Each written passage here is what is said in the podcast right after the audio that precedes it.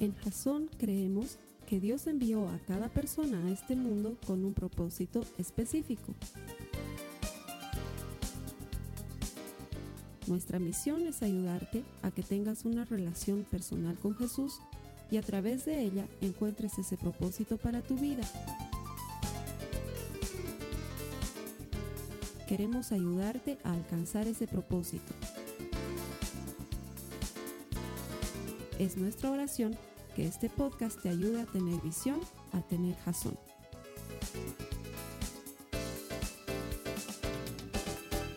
Quiero darte la bienvenida a los servicios de Jason. Gracias por conectarte con nosotros a través de la iglesia.tv. Nuestro deseo es ayudarte a desarrollar una relación personal con Jesús porque sabemos que cuando encuentras a Dios encuentras vida. Dios tiene un propósito especial para ti. No hubieras llegado a este lugar si no fuera por eso. No es casualidad. Dios tiene algo especial para ti preparado hoy. Gracias por conectarte con nosotros. Hoy quiero presentar a una persona que quiero mucho y que va a predicar en lugar mío porque en Jason lo que hacemos siempre es elegir lo mejor de lo mejor de lo mejor. Una cosa que nos hemos trazado como meta cuando hemos levantado la iglesia es primero, la gente tiene que venir a la iglesia porque quiere y no porque tiene. Es un lugar que hay que disfrutar y no que hay que cargar, primera cosa. Segunda cosa, solamente vamos a hablar palabra de Dios, solamente vamos a enseñar cosas verdaderas que están en la Biblia y para eso vamos a hacer, hacer que la prédica y el mensaje sea lo más limpio, el mejor posible. Y por eso he invitado a una persona que la conozco desde que ambos éramos muy chiquitos. Nos hemos conocido desde colegio, una gran amiga que ahora forma parte de un ministerio que yo respeto mucho y en el que creo mucho. Es un ministerio de jóvenes que se llama Norte Extremo y que está cambiando y revolucionando el concepto de adoración y de seguir a Jesús. Por eso se llama Norte Extremo, porque son extremos, son tan extremos que se bautizan en el lago Titicaca. Así de extremos son mis hermanos. Tiene una pasión por Jesús, un amor por el Señor que es contagiante y yo creo profundamente en ese ministerio. Entonces la he invitado a que venga a predicar aquí porque he visto que es una súper mega predicadora. Me ha contagiado muchas veces de ese ánimo que tiene y de las cosas que Dios ha puesto en su corazón. Así que quiero pedirte que me ayudes a darle la bienvenida a Alejandra Quiroga de Norte Extremo que nos va a predicar esta mañana. Dale un aplauso, por favor.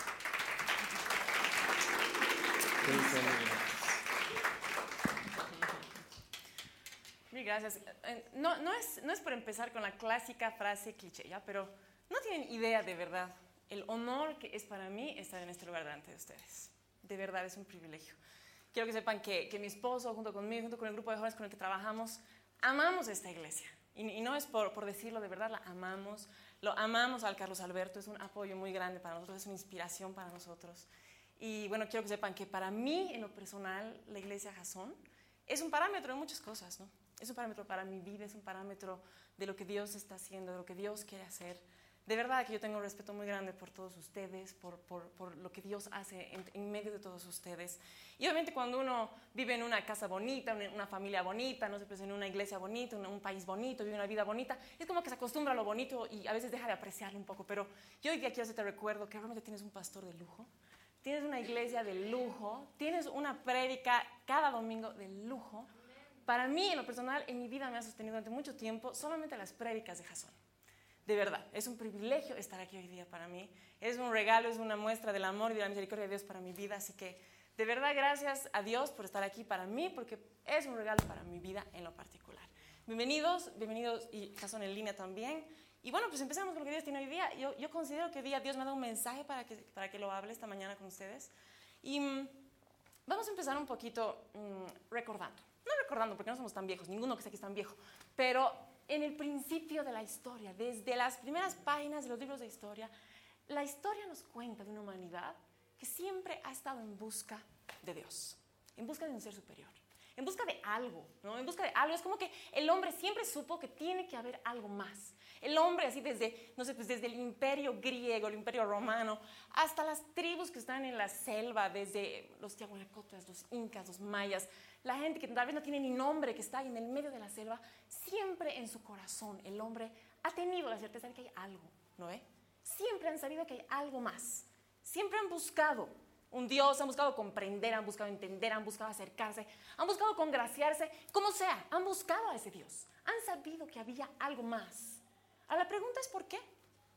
La pregunta es ¿por qué? ¿Qué hace que el hombre, por más que nadie les enseñe, qué hace que el hombre sepa que hay un ser superior? ¿Qué hace que el hombre trate de comprender o de descubrir o de entender a ese ser superior que ni lo ven, ni lo escuchan, ni lo oyen, muchas veces ni lo sienten, pero saben que está ahí. Y la respuesta está en nuestra propia naturaleza. Nosotros hemos sido creados de esa manera. La humanidad, el hombre, cada persona ha sido creado por Dios para eso. Dice la Biblia en Colosenses 1.16 y en Romanos 11.36, no voy a leerlo porque es prácticamente lo mismo, pero dice que nosotros hemos sido creados por Dios y para Dios. Entonces hemos sido creados por Dios, no hay ningún misterio, hemos sido creados por, por Dios porque Él nos hizo, pero también hemos sido creados para Dios. O sea, el hombre, tú y yo, la humanidad, ha sido creada para Dios. Eso quiere decir que hemos sido creados para conocer a Dios. Hemos sido creados para tener una relación con Dios. El hombre ha sido creado para adorar a Dios. Ha sido creado para tener un vínculo con Dios. Hemos sido creados para Él. Entonces, hay como un, como un compás en nuestro interior, como una brújula en el interior del espíritu humano que lo hace siempre buscar ese algo. Lo hace buscar a ese ser superior porque ha sido creado para Él. Entonces es como un instinto espiritual, si queremos llamarlo así. Es un instinto espiritual que nos hace saber que hay algo más que la vida no puede ser solo esto y, sol y estrella, y aunque algunos hombres también piensan que esos son dioses, no importa. Pero es como que en el fondo todos saben que tiene que haber algo. Actualmente existen 15.000 religiones en la tierra. Existen decenas de miles de dioses y pequeños diosesillos en todo el mundo. Y debe haber mucho más seguramente, ¿no? Eso es lo que está registrado por lo menos. Es mucho, es mucho. Y eso es nada más que un reflejo del, del anhelo que el hombre tiene por encontrar a Dios sino ¿para qué hacemos esto? ¿Quién quiere tener un conjunto de reglas? ¿Quién quiere tener un conjunto de no hagas, no hagas, haz, no hagas? Nadie, queremos ser libres, ¿no ve? Pero aún así en nuestro interior hay algo que nos dice, la vida no es así, hay algo, hay alguien, hay un ser que es más grande que tú. Es esa brújula que nos hace buscar a Dios, que está en nuestro interior, que es innata, la tenemos ahí, es parte de nuestra naturaleza. Estaba conmigo el otro día, tiene dos añitos, estábamos en mi casa jugando, ¿no? Y estábamos, estábamos jugando y hay un juego que nos inventamos. Entonces estábamos las dos así en filita, ella delante de mí, y marchábamos, ¿no? Íbamos, vamos a explorar, vamos a explorar. Íbamos explorando cosas en mi casa. Y la idea era encontrar bichos, ¿no? Monstruos, cosas emocionantes, cosas, cosas interesantes, ¿no? En mi casa. Íbamos con ella buscando, y ella estaba chocha, porque ella es curiosa y, y le encanta explorar y le encanta descubrir. Pero ¿sabes qué? Nuestra alma es igual. Tenemos un alma curiosa, tenemos un alma exploradora. Entonces estamos en la vida y esa brújula se nos mueve adentro y sabemos que necesitamos algo y nuestra alma empieza, ¿no? Vamos a explorar, vamos a explorar. Entonces, en, en, el medio de lo que estamos explorando, se nos aparece alguien que nos dice, ¿sabes qué? La onda, lo que está in ahorita, es la nueva era. Entonces nos metemos a la nueva era, que las energías, ¿no? Que, y estamos ahí, y es bonito, y la pasamos bien. Después de un tiempo nos damos cuenta que no estamos saciados, que todo sigue igual, que el mundo no cambió, que tú tampoco cambiaste. Entonces no, no, no, no nos funciona. Entonces otra vez nuestra alma empieza en la búsqueda, ¿no? Vamos a explorar. Y nuestra alma está ahí buscando de qué, de qué agarrarse, de qué aferrarse, ¿no? Porque necesitamos algo. Y viene alguien y nos dice, no, lo que está ahora es el humanismo. O sea, estás buscando y no encuentras porque estás buscando mal. Estás buscando en el lugar equivocado. Dios no está allá afuera. Dios está aquí adentro, nos dicen, ¿no? Entonces búscalo dentro de ti. Está dentro de ti. Entonces empezamos a buscar, ¿no? Y resulta que después de un tiempo nos damos cuenta que somos iguales. Y nada cambia, y todo sigue igual, la vida sigue igual. Y no funciona. Entonces nuestra alma otra vez empieza la búsqueda, ¿no? Vamos a explorar, vamos a explorar. Y resulta que después nos encontramos tal vez alguien de una iglesia y dice, ven a mi iglesia. Hay una predica bonita, hay un buen pastor, buen ambiente, vamos. Llegamos a la iglesia, estamos ahí. Después de un par de meses nos damos cuenta de que no nos sacia. No nos sacia. A mí me ha pasado. Yo he estado sentado en una iglesia cristiana, una linda iglesia cristiana, escuchando una linda prédica, con gente a mi lado, con los ojos cerrados, levantando las manos y yo pensando dentro de mí, no puede ser todo. Tiene que haber más. No puede ser que esto sido lo que Dios tiene en mente cuando murió por mí en la cruz. Tiene que haber más, sin sentirme saciada. Y obviamente ya con una perspectiva un poco más clara me doy cuenta que de lo que me pasaba en ese momento es que yo esperaba que alguien sacie ese vacío, ¿no? o el pastor, o una buena prédica, o una buena música, o una linda iglesia, o una sana iglesia. Y eso no va a pasar. O sea, el pastor, por más buen pastor que sea, la iglesia, por más linda iglesia que sea, son herramientas que Dios usa. Pero nunca eso va a suplir a un encuentro verdadero con Dios. Jamás. Jamás. Entonces yo me encontraba ahí, sentía que no estaba saciada y yo decía, tiene que haber algo más. Y obviamente es que yo no estaba siendo saciada por Dios, sino yo quería que una persona sacie mi necesidad espiritual. Y eso obviamente no va a pasar. ¿Y sabes por qué nos ocurre eso? ¿Sabes por qué nos ocurre ese tipo de cosas? Lo que pasa es que cuando Dios creó al hombre, y esa es la explicación lógica de lo que les acabo de contar, cuando Dios creó al hombre, lo creó, y esto es bíblico, no es solamente la típica historia que nos cuentan, Dios lo creó con un, como, algo así como un hueco en su interior. Es un hueco tan grande, pero tan grande, que es infinito. No tiene ni principio ni fin. No se puede medir porque no, no tiene ni ancho, ni profundidad, ni, ni, ni, altura. Es imposible de medir ese hueco porque es infinito. Y lo único que puede llenar ese hueco es un ser infinito. Dice la Biblia en el Salmo 42, 7, que un abismo llama a otro abismo la voz de tus cascadas. Hay un abismo en nuestro interior, de todos. El que lo sabe, el que no lo sabe, el que lo reconoce, el que no lo reconoce, igual lo tiene. Nacemos con un abismo. Y dice la Biblia que ese abismo clama por otro abismo para que sea llenado. Ese es el sentimiento humano. Eso es lo que sentimos cuando nos sentimos que no estamos siendo saciados. Es como que un abismo no está siendo saciado dentro de mí. Y Dios, que es otro abismo, porque es igual de grande, es igual de infinito, es lo único que nos puede saciar. Es lo único. Sencillamente es lo único que nos puede saciar. Y obviamente, y entramos en un, en un, en un, en un ámbito un poco más lógico, ¿no? Tengo un abismo. Encuentro a un ser que es igual de grande que mi abismo. Entonces viene este ser y sacia mi abismo. Lo que debería pasar es que yo, que soy un ser que ha sido creado para Dios, soy un ser que ha sido creado para adorar, debería convertir a este Dios que sació mi abismo en el objeto de mi adoración. Es lo más lógico. Cuando viene Dios y se fusiona con nosotros, Deberíamos convertirlo a Él en el centro, en el objeto total de nuestra adoración plena. Ahora, por algún motivo eso no pasa. Estamos en la iglesia, somos creyentes. Dios ha venido a nuestro encuentro, nos ha sanado, nos está restaurando, nos está eh, cambiando la vida. Es un proceso, no es algo mágico, pero estamos en un proceso. Pero aún así nuestro corazón a veces es tan, tan extraño que nos vamos detrás de otras cosas. Nos vamos detrás de otras cosas. Y es de esto de lo que vamos a hablar. Vamos a hablar del objeto de nuestra adoración. Es el tema de hoy día. Estamos en la serie Alaba aquí en Jasón. La primera semana hemos hablado de, cómo la alabanza no, no es algo que Dios necesita, sino es algo que Él merece. La segunda semana hemos hablado de que la alabanza nos da una perspectiva correcta de lo grande que es Dios y de lo pequeño que soy yo y mis problemas. La tercera semana hemos hablado de cómo la alabanza es un arma que Dios nos da. Esta semana estamos hablando de cómo la alabanza, del objeto de nuestra alabanza, mejor dicho. El tema de hoy día es el objeto de nuestra alabanza, el objeto de nuestra adoración. Vamos a orar un segundito. Señor, te pedimos que esta mañana tú abras nuestro corazón. Estamos aquí porque te necesitamos, estamos aquí porque Señor, en nuestro corazón, en nuestro espíritu, entendemos que tú eres el camino, la verdad y la vida. Entendemos que tú tienes palabras de vida y estamos hambrientos por tus palabras de vida, Dios. Háblanos esta mañana. Pon tus palabras como un sello, Señor, en nuestro corazón. Que lo que venga de ti, Señor, impacte nuestro espíritu de manera eterna. Te damos gracias por este día. Te pedimos, Señor, que tú prepares nuestro corazón para recibir tu palabra. Gracias, Padre, en el nombre de Jesús.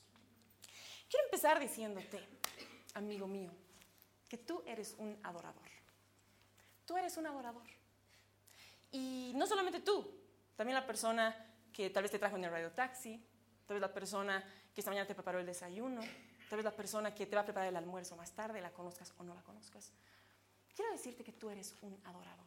Y no me baso en esto, y lo aseguro además, no me baso en esto, en que ese momento te vi cantando, te vi con los ojos cerrados, te vi levantando las manos. No me baso, no, te digo que eres un adorador basándome en que eres una iglesia cristiana y asumo que aquí todos adoramos a Dios. No me baso en que eres un adorador, no, te digo que eres un adorador basándome en que, no sé, pues tú tienes aquí un, un corazón que ha creído en Dios, entonces tú tienes que adorar. Entonces, que no me baso en eso para decir que es un adorador. No, tampoco te digo que eres un adorador para que tú te enganches con la prédica, ¿no? Te identifiques, ay, yo soy yo, soy yo, soy yo, digamos. Y te identifiques, nada que ver. Sabes que yo aseguro hoy día que tú eres un adorador por un simple hecho, una evidencia. Una evidencia me hace saber que tú eres un adorador. Y es el hecho de que estás vivo. es el hecho de que existes. Dice la Biblia en Salmo 156 que todo lo que respira alabe al Señor. Dice Apocalipsis 5:13. Y entonces oía toda criatura en el cielo y en la tierra y debajo de la tierra y en el mar que cantaban al que está sentado en el trono y al Cordero, sea la alabanza, la honra, la gloria y el poder por los siglos de los siglos. Si tú estás vivo, si tú eres un ser que existes, que espero que sí, porque si no yo estoy loca porque te veo, quiere decir que eres un adorador.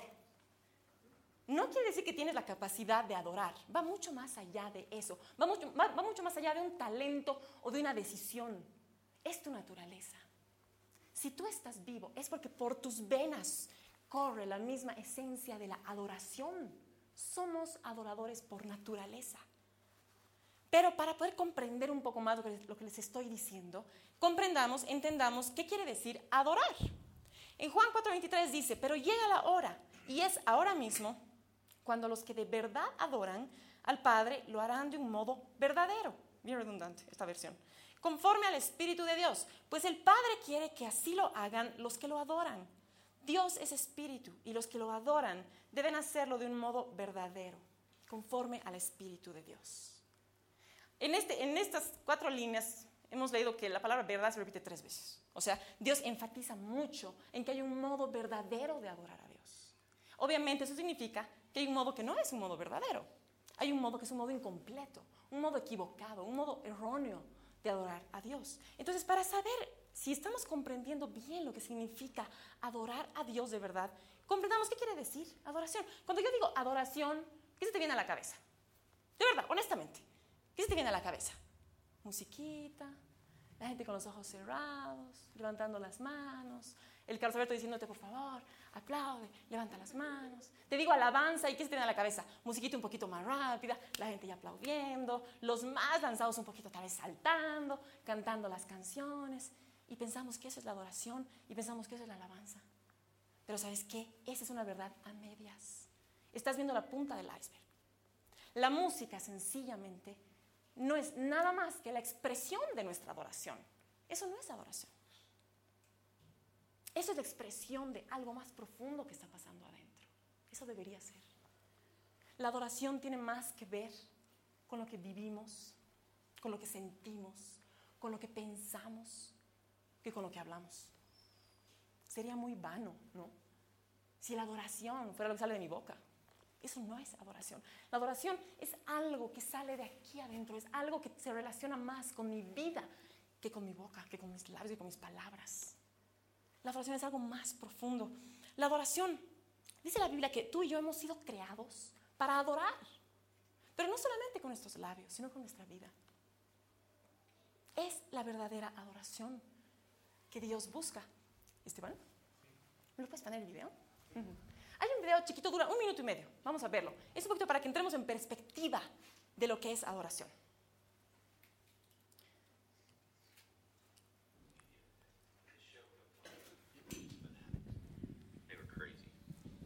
desde el principio. Desde el principio. Por... religion. See, that's just the thing. ¿Lo pongo? Sí.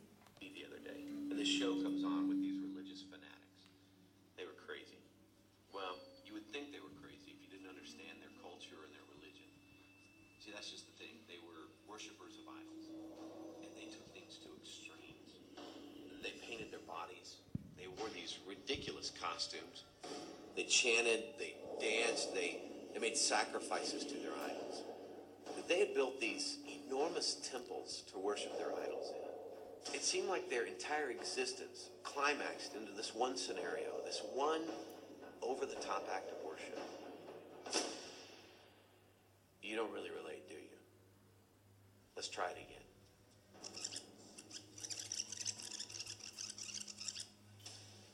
was watching TV the other day, and this show comes on with these religious fanatics. They were crazy. See, that's just the thing. They were worshippers of idols, and they took things to extremes. They painted their bodies. They wore these ridiculous costumes. They chanted, they danced, they, they made sacrifices to their idols. They had built these enormous temples to worship their idols in. It seemed like their entire existence climaxed into this one scenario, this one over the top act of worship. Idol worship. It's not just about golden calves anymore. Este video eh, a mí me encanta. Acaba diciendo, ya no se trata de becerros de oro. Y es así, ¿no? Nadie anda con un becerro de, oro en su despensa.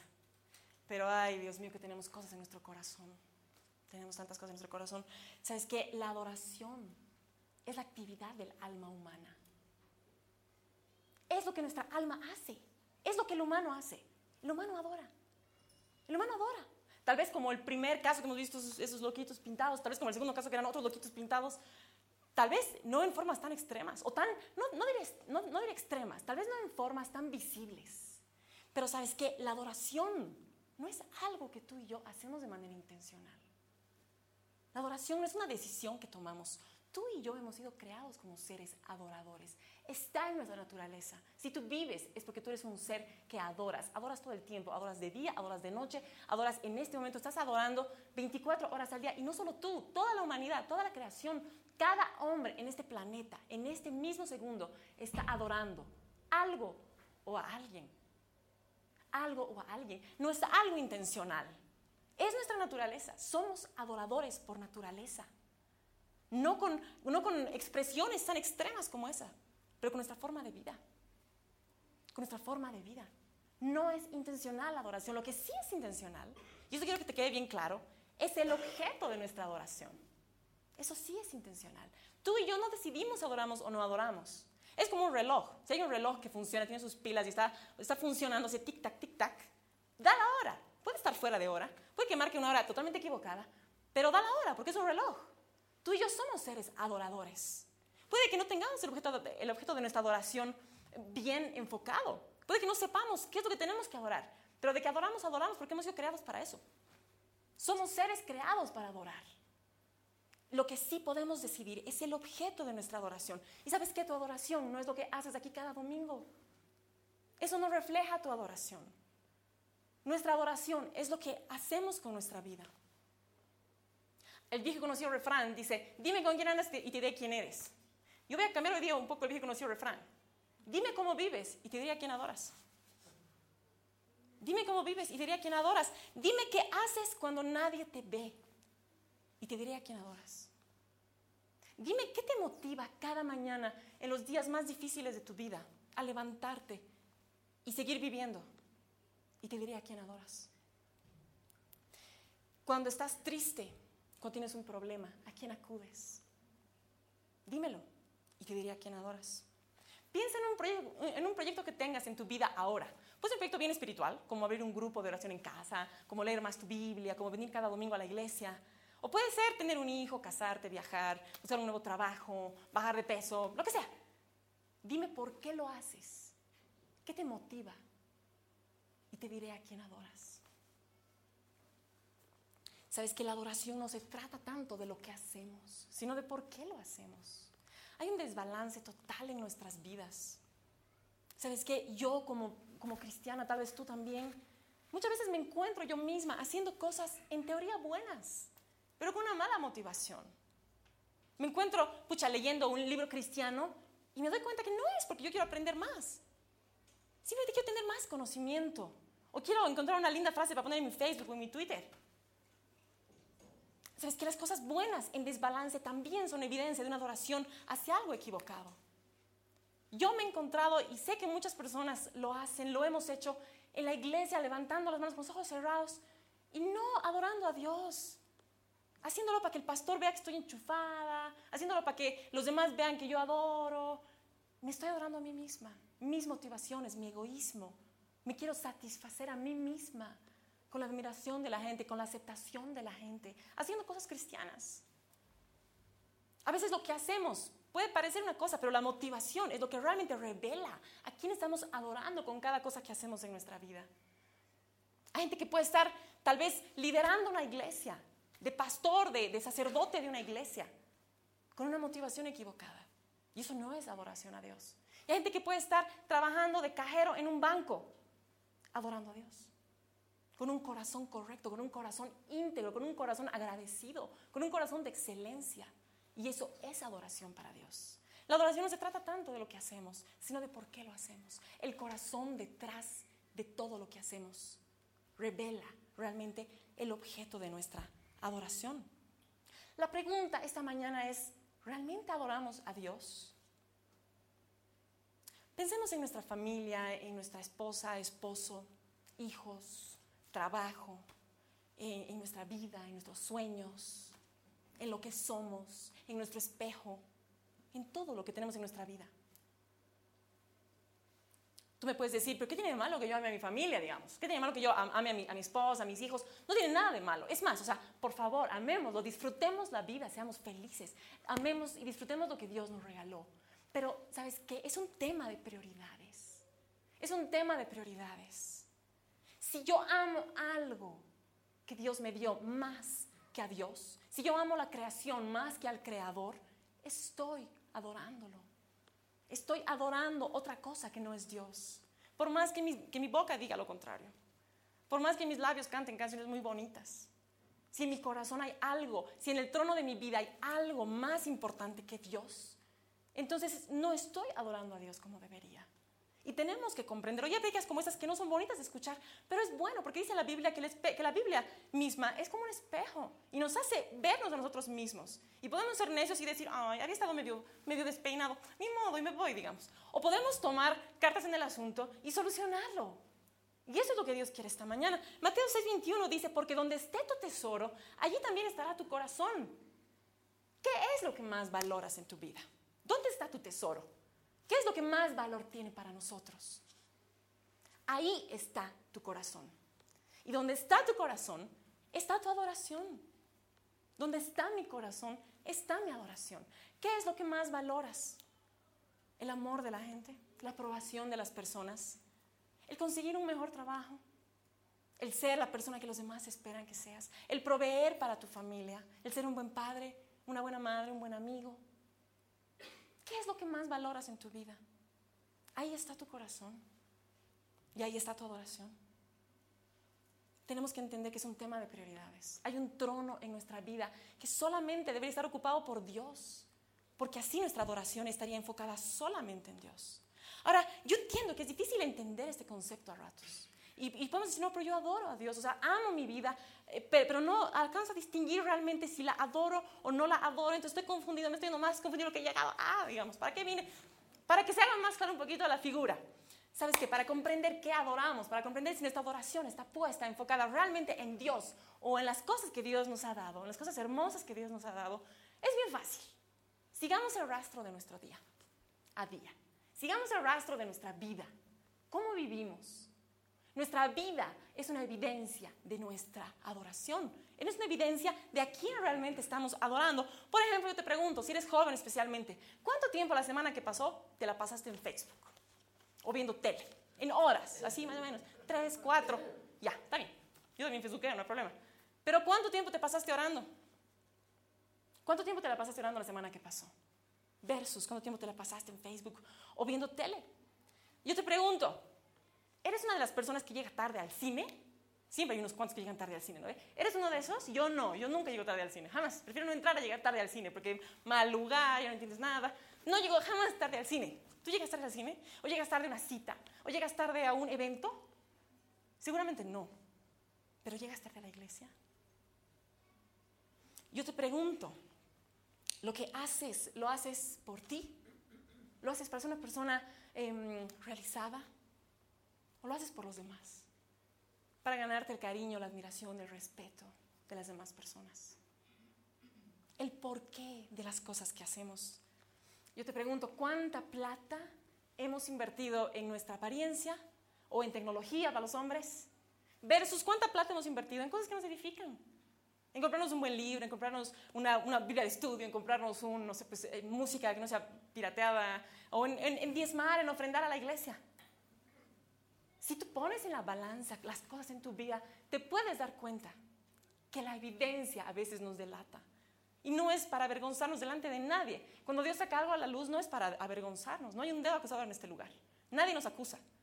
Pero cuando Dios saca algo a la luz es porque Él lo quiere restaurar y Él quiere solucionarlo. Es algo entre tú y Dios, es algo entre yo y Dios, es algo íntimo y personal. Pero tal vez hoy día Dios quiere que comprendamos que no se trata tanto de lo que hablamos, sino de lo que vivimos. Nuestros hechos hablan más fuerte que nuestras palabras. Entonces me enclaustraré, pues, no puedo vivir, no puedo hacer nada, eh, todo lo que hago está mal, eh, mejor dejo de vivir. No se trata de que dejemos de vivir. El mensaje de hoy día no se trata de que dejes de vivir, no se trata de que dejes de disfrutar la vida, ni de amar lo que haces, ni de amar lo que eres. Se trata, se trata, de que vivamos, de que empecemos a vivir de manera diferente, de que dejemos de hacer lo que hacemos por los demás o por uno mismo, para satisfacernos, sino que empecemos a vivir por y para Dios, como hemos sido creados. Eso nos va a saciar. Eso nos va a saciar. Empecemos a vivir para Él. Se trata de, una intención del corazón. No hay que cambiar tu vida. Nadie dice que cambies de trabajo, que cambies de amigos, que cambies de esposa, que cambies de hijos. Nadie dice. Pero lo que sí Dios nos está llamando a hacer es que cambiemos la intención de nuestro corazón. Es una intención del corazón. Mira, he encontrado en Wikipedia algo que me ha, así me, ha hecho, me ha hecho volar los sesos, ¿ya? Mira lo que dice Wikipedia acerca de la adoración, lo puedes comprobar, está ahí en tu computadora. Wikipedia. Adorar significa amar al extremo. La adoración es la actitud o la intención interna del corazón.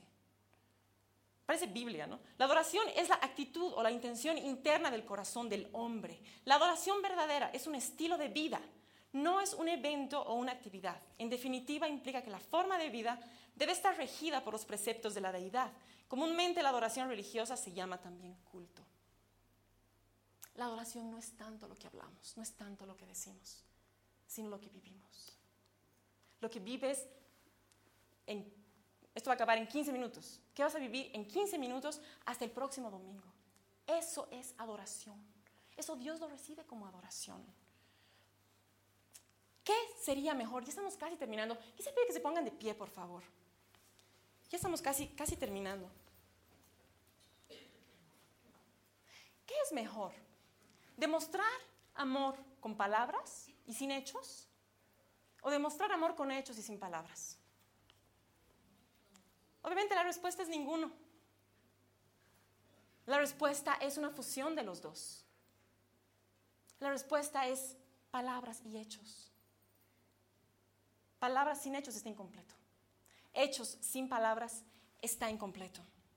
Romanos 12.1 dice, por lo tanto, amados hermanos, les ruego que entreguen su cuerpo a Dios, o sea, nuestro cuerpo, nuestra vida, lo que somos, por todo lo que Él ha hecho a favor de ustedes. Que sea un sacrificio vivo y santo, la clase de sacrificio que a Él le agrada. Esa es la verdadera forma de adorarlo, dice la Biblia. La verdadera forma de adorarlo es entregarle nuestros cuerpos como sacrificio vivo. Y en Hebreos 13:15 dice, por lo tanto, por medio de Jesús, ofrezcamos un sacrificio continuo de alabanza un fruto de labios que proclamen su nombre. Sacrificio continuo de alabanza. A mí me, me, llama mucho la atención que Dios diga que tenemos que, nuestra vida tiene que ser un sacrificio continuo de alabanza. ¿Cómo puede ser eso? ¿Cómo puedo yo constantemente, continuo quiere decir constante, constante quiere decir permanente. ¿Cómo podemos tú y yo permanentemente estar adorando a Dios? La única manera es comprendiendo que nuestra vida, nuestras actividades cotidianas pueden ser adoración para Dios. Que nuestra actitud puede transformar tus acciones en adoración. Tú puedes estar en tu trabajo, tú puedes estar haciendo lo que haces cotidianamente, adorando a Dios. No, no, no en tu corazón dándole gracias a Dios y cantando, sino con tus hechos, con tus acciones. La actitud transforma nuestras actividades, nuestras acciones en adoración. Tú puedes ser el, fotocopiador de, alguna, de algún lado, digamos. Tu trabajo es fotocopiar. Ay Dios, qué espiritual. Ser espiritual. Pero si lo haces con un corazón íntegro delante de Dios, si lo haces dando lo mejor de ti, esa acción para Dios es adoración.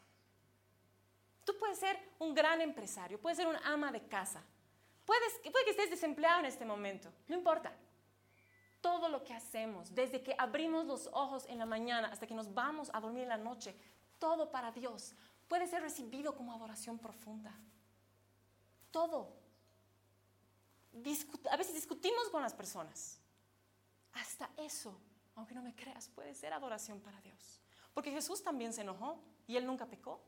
Todo lo que no sea pecado en nuestras vidas puede ser adoración para Dios. Si tú discutes de manera íntegra, de manera correcta, sin enojarte, sin insultar, sin pecar en tu corazón, sin pecar con tu boca, tú puedes estar adorando a Dios. Tú puedes adorar a Dios mientras ves tele, evitando cosas que tú sabes que te hacen daño. Tú puedes adorar a Dios cuando estás eh, en la computadora, en internet, no porque estés viendo cosas cristianas, sino porque tú vas a evitar hacer algo que lastime el corazón de Dios y a propósito. La adoración, la adoración constante no es algo que nos va a llegar porque alguien te imponga manos. La adoración constante es algo que hacemos a propósito. Es una decisión de nuestro corazón. Yo decido vivir por Él y para Él. Yo decido caminar para Él, decido trabajar para Él, decido amar para Él, decido hacer todo, decido criar a mis hijos para Él, decido trabajar, decido hacer todo por y para Él. Es mi motivación, es mi gasolina, es mi fuerza. Es lo que me anima a seguir cada día. Y eso hace que nuestra vida sea adoración. Es una decisión, es algo intencional. Dice la Biblia en Levítico 6.3, y con eso termino. El fuego arderá continuamente en el altar, no se apagará. Eso es Antiguo Testamento, pero en el Nuevo Testamento tú y yo somos el altar de Dios. Y dice la Biblia que el fuego arderá constantemente en ti, el fuego del sacrificio, que no se apagará. Eso quiere decir que habrá un sacrificio constante en tu vida hacia Dios. Pero eso no vendrá por designio divino. Eso vendrá porque lo decidamos. Eso vendrá porque tú y yo decidamos mantener el fuego de nuestro sacrificio de adoración constante, todo el día, a cada momento. Es una decisión de segundo a segundo. ¿Sabes qué? Cuando Dios dice que vivamos una, vida de adoración constante, nos está diciendo, saca tu adoración de las cuatro paredes de tu iglesia y llévala a tu universidad. Y sé íntegro y no te copies y estudia y sé excelente y sé un buen alumno. Lleva ahí la adoración. Está diciendo, saca la adoración de tu MP3, de tu iPod y llévalo a tu, a tu trabajo. Saca tu adoración de las conferencias cristianas y llévalo al supermercado. Llévalo a, a, tus conversaciones, a tus pensamientos, a tu forma de vivir, a tu forma, a tu matrimonio. No con lo que hablas, sino con lo que, con lo que vivimos. Esa es la verdadera adoración.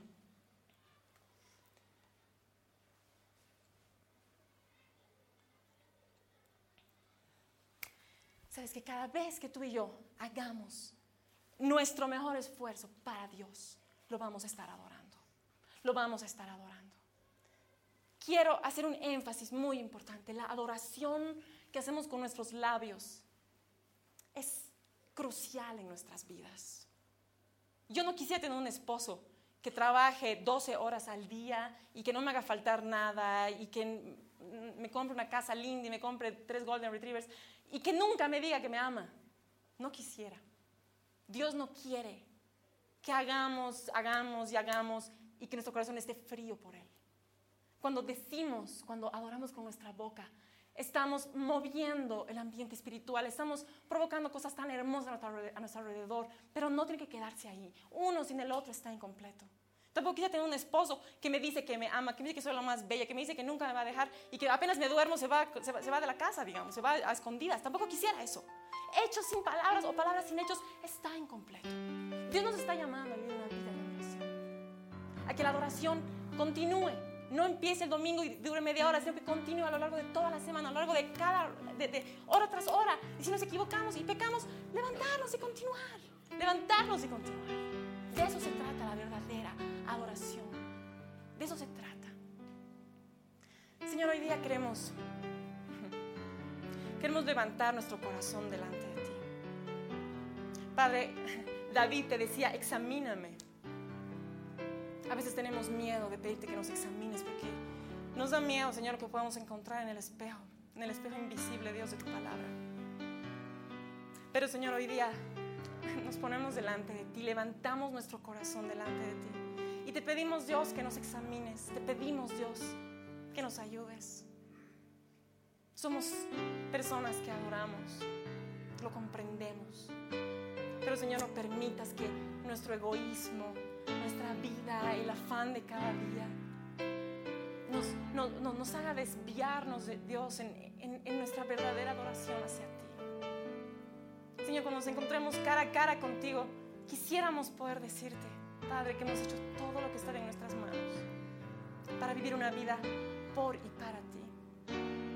Señor, ayúdanos Redargúyenos, Espíritu Santo, cada día, cada hora de nuestra vida. Haznos, Dios, comprender que no estamos viviendo para los demás ni para nosotros mismos, sino que estamos viviendo por y para ti. Queremos agradarte, Dios. Queremos, queremos, Dios, que tú mires nuestra vida, Señor, y recibas nuestro sacrificio de adoración, aunque estemos con nuestra boca cerrada, aunque estemos, Dios, en nuestro trabajo, queremos ser sacrificios vivos para ti. Queremos, queremos ser adoración, no solamente darte, sino ser adoración. Dios, porque tú lo mereces, porque tú lo mereces, Dios. No porque es la manera en la que tú has establecido que yo tengo que vivir, sino porque yo quiero dártelo, es porque tú lo mereces. Señor, recibe mi vida, limpia todo lo que está atrás. Padre, empecemos de nuevo, borrón y cuenta nueva. Empecemos de nuevo, enséñame, enséñame a vivir, Dios. Enséñame a vivir como tú quieres que viva. Enséñame a vivir de verdad, Padre. En cada cosa pequeña, en cada pensamiento, en cada decisión, en cada palabra que hable, quiero, Señor, que tú irradies, que tú irradies, Dios. Quiero que la gente vea la clase de Dios que yo tengo por la vida que yo llevo, Señor. En el nombre de Jesús te pido, Padre, que tú hagas un milagro en mi vida, que de manera sobrenatural tú cambies mi modo de pensar, tú cambies mi modo de sentir, tú cambies, Dios, mis prioridades. Yo me rindo, estoy dispuesta, me pongo en tus manos, Dios. Haz una obra en mí. Gracias, Padre.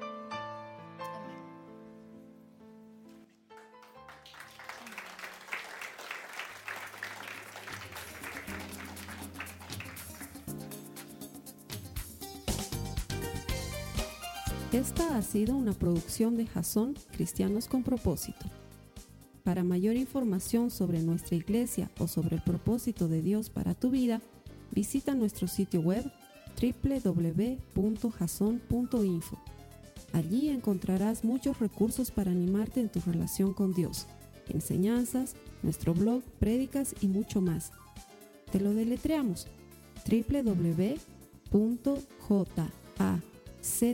www.jazon.info. También puedes visitarnos en nuestro sitio en Facebook www.facebook.com barra. Que Dios te bendiga abundantemente. Muchas gracias.